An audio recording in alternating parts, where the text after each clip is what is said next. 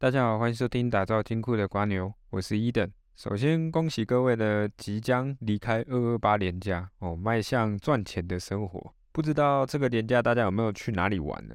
哦，我个人呢是上了北部一趟，体会了什么叫做没有日夜温差的气候了。哦，一律都很冷哦。这个北部的天气真的是啊，跟南部真的是没办法比，而且啊，时不时还飘着毛毛雨。哦，有时候我都会觉得说，北部人是都习惯了这个毛毛雨的存在吗？为什么大家都不用撑伞？那当我想要撑伞的时候呢，那个北部的风哦又很大，那个伞要撑也不是，不撑也不是，因为撑了根本像没用一样。哦，所以我相信这个北部人呢，可能已经习惯了这种生活了。但老实说了，我还蛮喜欢北部的气候的，因为我个子呢不算壮硕。哦，所以我蛮喜欢穿一些厚一点的衣服来增进自己的身材。这个去北部旅游啊，让我最最最压抑的一件事情呢，就是我去呃这个桃园某知名奥莱，那时候我印象中应该是印象中应该是三点多了啦，就是我们没有吃饭，然后想要找个东西吃一下，那。这个奥莱呢，人很多，多到一个非常的拥挤，很夸张。然后餐厅呢，每一个都爆满。那我们就从这个某知名奥莱的一起呢，走到三期，然后看到三期有一间那个圣博店。那大家如果有知道圣博店，应该基本上就是各大百货公司都会出现的一个呃炸物日式炸物的一个店嘛。那我们就想说，哎，这个餐厅完全没有人，那我们应该是不用排队。所以我们就直接这个上面有一个后位的 Q R code，我们就扫了下去。哎，不扫还好，一扫吓一跳，怎么还有四十组在预定？那我就觉得说，哎，奇怪了，这个这个整间店呢，我粗算一下，我大概有三四十个位置，然后呢，里面只有两组客人。然后我就在想说，是呃，可能他们太忙，没有时间收东西哦，让他们先缓一下哦，收一下桌面的那些餐具。收完之后就可以开始，呃，一个激烈式的叫号。结果没想到呢，这个收东西的速度呢，跟这个动物方程式里面的树懒的动作一样慢。哦，大概就是，呃，拿一个杯子要花很多时间呐，擦个桌子也要花个很多的时间呢。好，那就算了，我就愿意等，等就算了。我等了快一个小时，哎，东西有收喽，收干净喽，但是。我看那个 Q R code 上面都会有那个叫号的，呃，前面还有几组后位的嘛。那我就看刷了一下，刷了一阵子之后，发现，哎，怎么才前进五个人？那五个人又没有出现，那五组客人完全没有出现在圣博店。那我想说，哎，再等一下好了，因为可能大家等了那么久，别的餐厅可能都已经吃饱了，或者是在美食街吃饱了，哦，也说不定。所以我就愿意再花个十五分钟再等一下。就也没想到呢，他这个叫号的速度之慢。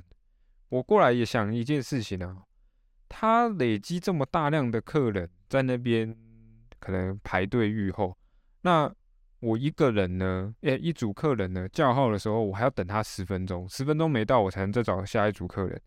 那这样子不是岂不是进度很奇怪所以我就觉得说，这间店的这个服务的项目呢很神奇。那最好笑的是什么？我在旁边一旁坐着哦，我们最后没有吃圣博店，我们最后就是旁边的美食街随便买一个东西，然后坐在那个圣博店的正对面的桌子，看着他静静的呃叫号装逼哦。那最神奇就是说，陆陆续续都有客人来想要预约哦，想要来用餐，然后每一个服务人员都说啊，我们不好意思，我们现在货位哦，我们现在货位要这个一个小时半哦。What？你就觉得说很神奇啊，整个店里面只有两组客人，然后店员说：“哦，我们现在货位要一个小时半哦。”然后我就觉得说，我是来到神隐少女汤婆婆的这个屋子，还是怎样之类，就是没有看到半个人呢。究竟为什么要等到一个小时半？我真的是不解哦。所以我最后呢，在这个 Google 评论上面给了一个祝福啦，就是拍了一下他们店面的照片，然后上面留了个几个字的言论。顺便形容一下，我可能来到了这个异世界，说不定位置上真的有坐人。啊，如果大家有兴趣的话，可以去 Google 评论看一下哦。桃园某知名奥类的圣博店，里面有我的英文名字哦，署名很清楚。大家如果想去看的话，可以去看一下，帮我解惑一下，到底是不是有人在那里啊？OK，那我们第三十集呢，我们今天呢来提升我们的财商思维啊。我们今天要聊的一个主题呢，就是富人常用的杠杆资产啊，如何用一套房的钱滚出十套房的方法哦。当然不止十套啦，如果你有时间的话，可能可以滚出二十套甚至一百套都没有问题。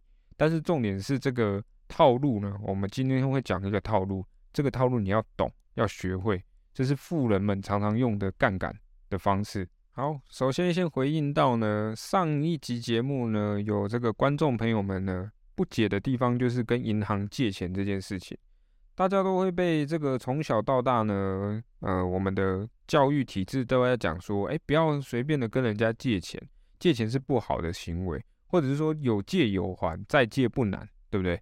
那这些呃长期的这种。低财商的思维教育呢，导致了我们常常不敢跨出借钱这个项目。其实啊，大家如果小时候有留心发现一件事情啊，我们在《三国志》里面曾经有一个伟人呢，就已经强调了借东西这件事情有多么的重要，以及造成的影响有多么的大，叫做诸葛亮。诸葛亮最成功的一场战役是什么？就是赤壁之战嘛。那赤壁之战里面，他做了一件事情，叫做草船借箭。古代啊，最值钱的东西不是钱啊，是武器啊。尤其是像这种剑矢啊、剑呐、盔甲这些东西，都是很值钱的东西。因为我就算再有多的人，那我没有那些武器，我完全没有办法上战场去抗敌嘛。所以古代值钱的东西不值钱，反而是武器类的东西，在于战国时代是非常非常重要、非常值钱的东西。而诸葛亮恰恰好示范了一件事情，就是什么？跟曹操这个银行啊借了一大笔的钱呐，那个剑呐借回来之后，把这个曹操打得屁滚尿流，对吧？所以其实诸葛亮就已经示范了一件事情：借东西不可耻，重点是你有没有那个勇气以及那个思维呢？去跟比你强大的国家、比你强大的企业去借钱。如果你有那个思维，你有那个勇气的话，为什么不会成功？对吧？所以啊，我从小就觉得一件事情。教育这个东西呢，是来培养工人的，是来培养听话的人的，而不是来培养企业家、富人，或者是你想要财富自由的人。哦，当然了，不可能小时候就这么的这个思维跳多啊，纯粹只是小时候不想念书。但是长大后，其实逐渐的发现呢，多少人都是因为小时候的教育观念而不敢踏出投资，不敢踏出迈向财富自由这条路。大家去好好的反思一下，自己为什么迟迟不肯把自己的钱放入投资市场里面？我想绝大多数呢都是害怕赔钱，绝大多数都是怕自己的资产消失了。但是我前面都很常跟大家聊到一件事情，恰恰好就是你不敢投入这件事情，导致你的资产消失了。钱呐，这个东西是会贬值的，贬值代表什么？今天我把钱放在银行，今天我把钱放在身边，我很有安心感。但是十年之后，我依然有安心感，但是发现我能买的东西越来越少了。二十年、三十年，甚至四十年之后，你发现你的钱一文不值。当这时候才后悔想要开始投资的时候，已经来不及了。为什么？年轻的时候你都没有那个梦想要买跑车来开的话呢？你更何况到六七十岁的时候才想买跑车来开？那时候的身体哪能负荷得了，哪能享受这个跑车带来的乐趣，对吧？所以这段话就在跟大家讲一件事情了。如果我们在年轻的时候不愿意去拼搏，不愿意去学习这些财商知识，来让自己呢早一点迈向财富自由的话，我们老的时候也不用奢望自己能够财富自由。当然了，这边观众可能不乏有一些已经是社会人士，甚至是中年人士的。那这边在强调的点就是在于说。今天你想要踏入财富自由，你不能只是想，你必须要行动。不管你现在是几岁，你只要有想要财富自由的那个思维、那个思想在的话，你都应该要行动。OK，所以，我们今天这一集呢，就要来聊聊这个借钱这件事情，富人常用的杠杆呢。我们在这个日本有一个知名的作家，他写了一本书，叫做《富爸爸穷爸爸》，里面其实就有强调一件事情啊，负债这个东西呢。可以是好的，也可以是坏的。坏的代表的是你今天钱投入之后，它就消失了，就像丢到湖里的石头一样，扑通没了。是你把石头丢到湖里，而且你再把石头捞起来，并且到市场去贩售，说我这颗石头呢是来自于某某知名湖泊天然形成的石头，然后再以高价的方式去售出。这段话的意思就是在跟大家说，今天好的负债是来生成你的资产，坏的负债呢是来消耗你的资产的。OK，那既然今天我们要借钱呢，我们就要认知到一件事情。请问你身边有谁愿意借你一百万，并且三十年后再还清？你身边有没有这样的一位朋友或者是贵人？如果有的话呢，恭喜你，赶紧跟他借；如果没有的话呢，我们不妨呢去看看银行这个企业，我们去思考一件事情啊。今天你身边都没有一个朋友愿意做这种给你一百万，然后三十年后全部还清的这件事情，为什么银行会愿意做？银行真的是笨蛋吗？其实说真的啊，债主都比还债的那个人还要担心呢。债主会担心那个要还债的人还不还得出来，所以其实银行在评估你的信用上面的时候呢，是非常谨慎的。所以我之前就常常跟大家聊到一件事情：如果你今天哦你要消费任何一个东西的时候，可以的话呢，请用信用卡消费。为什么？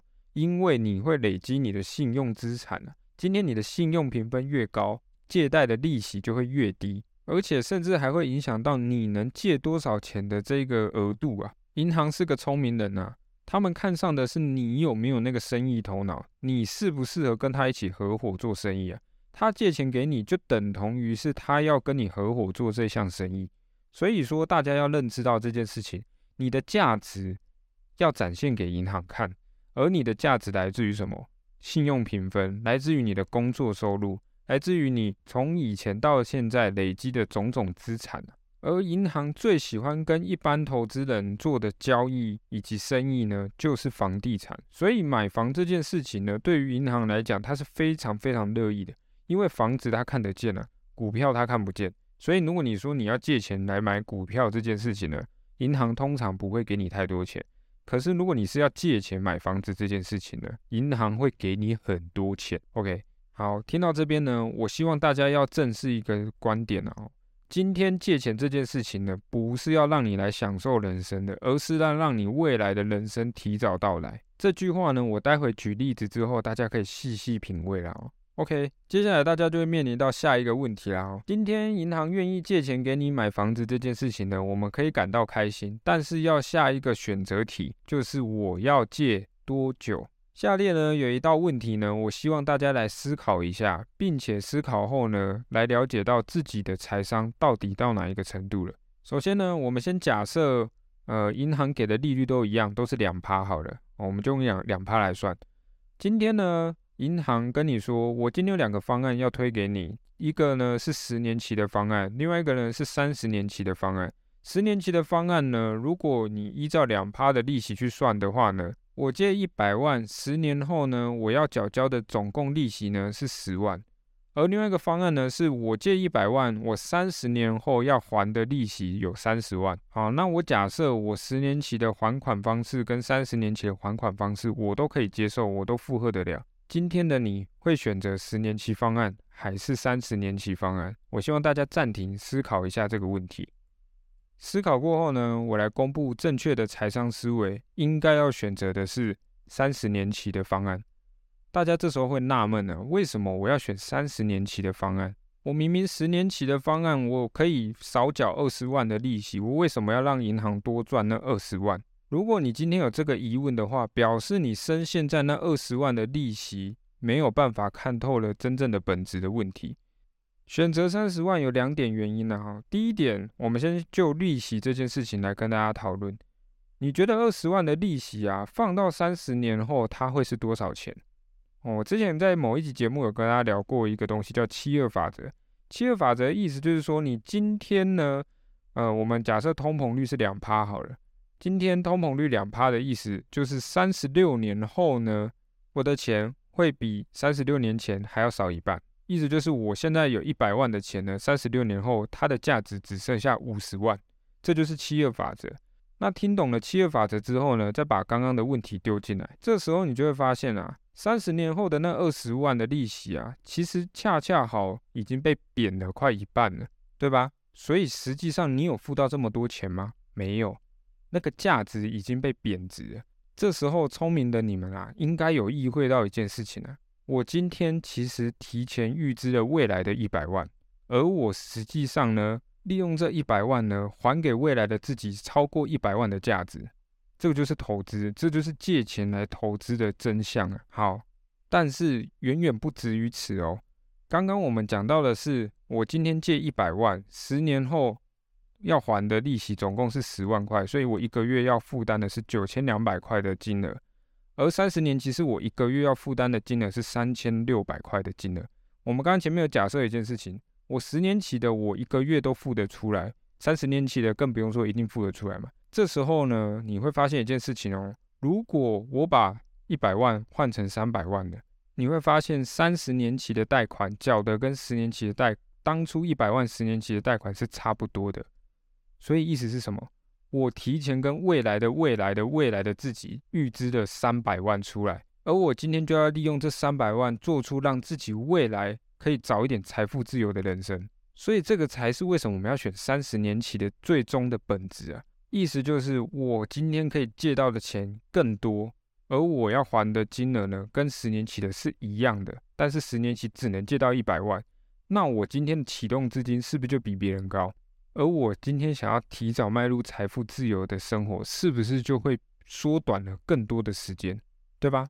这个观念啊，我讲很长，我把很多东西都浓缩在这个里面，就是要让大家知道一件事情。今天我借那么长的时间，不是为了让自己背了那么长的房贷，或者是背了那么长的贷款。我们的目的是为了利用银行愿意让我们借这么长的时间，我们可以借更多的钱。好，那如果大家听得懂前面的概念的话呢，恭喜你的财商思维已经获得了一定的提升。如果听不懂的也没关系，我欢迎大家把前面这一段话呢多听几次。希望大家一定要听得懂前面在阐述的概念。那我们即将进入今天的压轴，也是我前面跟大家承诺过的，要跟大家分享的一个套路了。前面有跟大家讲过，你可以用这一项套路呢，从第一套房呢开始钱滚钱，滚出十套房，甚至一百套房都没有问题。只要你愿意花时间去执行这个项目的话呢，我相信呢，不管是买房也好，你要投资股票也好，这些东西都可以运用得上。前面啊，我有跟大家说到说，假设我借了三百万要来投资，我就先举房地产就好了。当然，房地产可能三百万没有那么少了，那我只是简单举一个数字而已啊。假设呢，我跟银行借了三百万，然后买了一套房子，而五年后呢，这个房子价值翻倍了，哦，已经来到六百万了。但这时候呢，我们还欠银行有两百六十万的钱要还清。正常啊，如果听到这里，大家第一时间的做法应该是什么？我把这个房子卖掉，我可以赚三百万，而且我还可以不用再付那两百六十万的贷款，对吧？所以这时候大家如果用这种方式去做的话呢，大家会发现一件事情：我只是把资金变六百万，但是我的房子呢？假设我把这六百万拿去买房子，这时候因为已经经过五年了，房价也不可能像以前一样还是三百万，这时候你还是只能买一套房子。有没有发现这个问题点？所以我刚才前面跟大家聊到的是什么？我要用一套房子的钱。来开始滚后面的十几套房子，那要怎么做呢？其实很简单啊，这个东西会牵扯到一些经济的部分。那这个概念我叫做它叫做置换啊，而不是售出。售出就是我们刚刚讲的，就是把这个房子直接卖掉，然后拿六百万，然后再去买下一间房子。而置换是什么？就是你去找下一间银行。哦，你刚刚第一间银行，比如说 A 银行好了，你跟他借了三百万，但是你现在还欠他两百六十万。而你这时候去找 B 银行，你跟他说我这个房子我要抵押，我要拿七十趴的钱出来，这时候他就会怎么算呢？他就会把这个价值呢，假设他预估这个房子价值是六百万，而六百万的七十趴呢就是四百二十万，这时候他就会把四百二十万拿出来借给你，这时候你就发现了，哎，我为什么要欠 A 公司，哎 A 银行两百六十万，我又要欠 B 银行四百二十万，不是很奇怪吗？接下来的操作呢，大家要记得啊。四百二十万，第一时间要做什么事情？把那两百六十万还清。你把 A 银行的价那个呃负债的部分全部还清，剩下的一百六十万呢，再去准备收购下一套房子。当然，下一套房子呢，价格呢就不可能会买到来的这么好的房子嘛，不可能换大房子，一定是小房子。但是你有没有发现，我的一百六十万，也就是我的启动资金又出现了，而这一百六十万呢，又是跟银行借出来的。所以这个方式呢，其实大家如果去稍微理解一下，就会发现说，我什么都没卖，我也没有做什么事情，但是我手头上就突然多了一百六十万出来，可以去进行下一套的投资。这个就是要开始形成自己的被动收入啊。什么意思呢？我今天有一百六十万之后，我又可以再准备去买下一套房。而我买下一套房之后呢，我那一套房就可以做什么？就可以做出租的使用。而我第一套房还在不在？还在啊。所以我现在是不是有两套了？那如果我未来利用这种方式去滚出第三套、第四套、第五套，可不可以？一定可以啊。第一套都做得出来了，第二套也做得出来，第三套一定也做得出来。所以我这边要跟大家灌输的一个非常重要的观念：我们人的一生啊有限啊。与其你等待自己把钱存到哦，我可以买到第二套房子，不如我直接主动把它挖出来，让我在时间有限的情况下呢，我又可以提早购入第二套房子。但是啊，这个套路呢，我必须跟大家老实说，仅限于房地产啊。如果你想要拿来做投资股票或者是投资其他的商品的话，不是不行，但是能抵押的钱呢，没有像房地产来的这么的多。哦，大家认清到一件事情，就是银行是来跟我们做生意的，而银行会看重的是你提供的价值。今天股票跟房地产哪一个价值高？银行其实很清楚，一定是房地产的价值高，所以银行一定会让你在这个房子上面，呃，畅通无阻。但是在股票上面呢，就会让你自爱难行。但你说，如果我要真的要做股票，不能这样子吗？一定可以啊。只是你愿不愿意去尝试而已，你有没有那个勇气去跟银行借弓箭来射？OK，我们今天第三十集呢，就跟大家聊到这边。有任何问题的话呢，欢迎大家底下留言或者是私讯我的 email。那大家如果认同我今天讲的观点的话呢，不妨呢分享给你周围的朋友听听看。毕竟这个是提升财商思维啦，我没有跟大家介绍任何的商品，独乐乐不如众乐乐，对吧？哦，所以如果大家能够把自己周围的朋友的财商都一起提升上的话呢，未来的互助的程度也会更高嘛，对吧？那今天就聊到这边，我们下一集见，拜拜。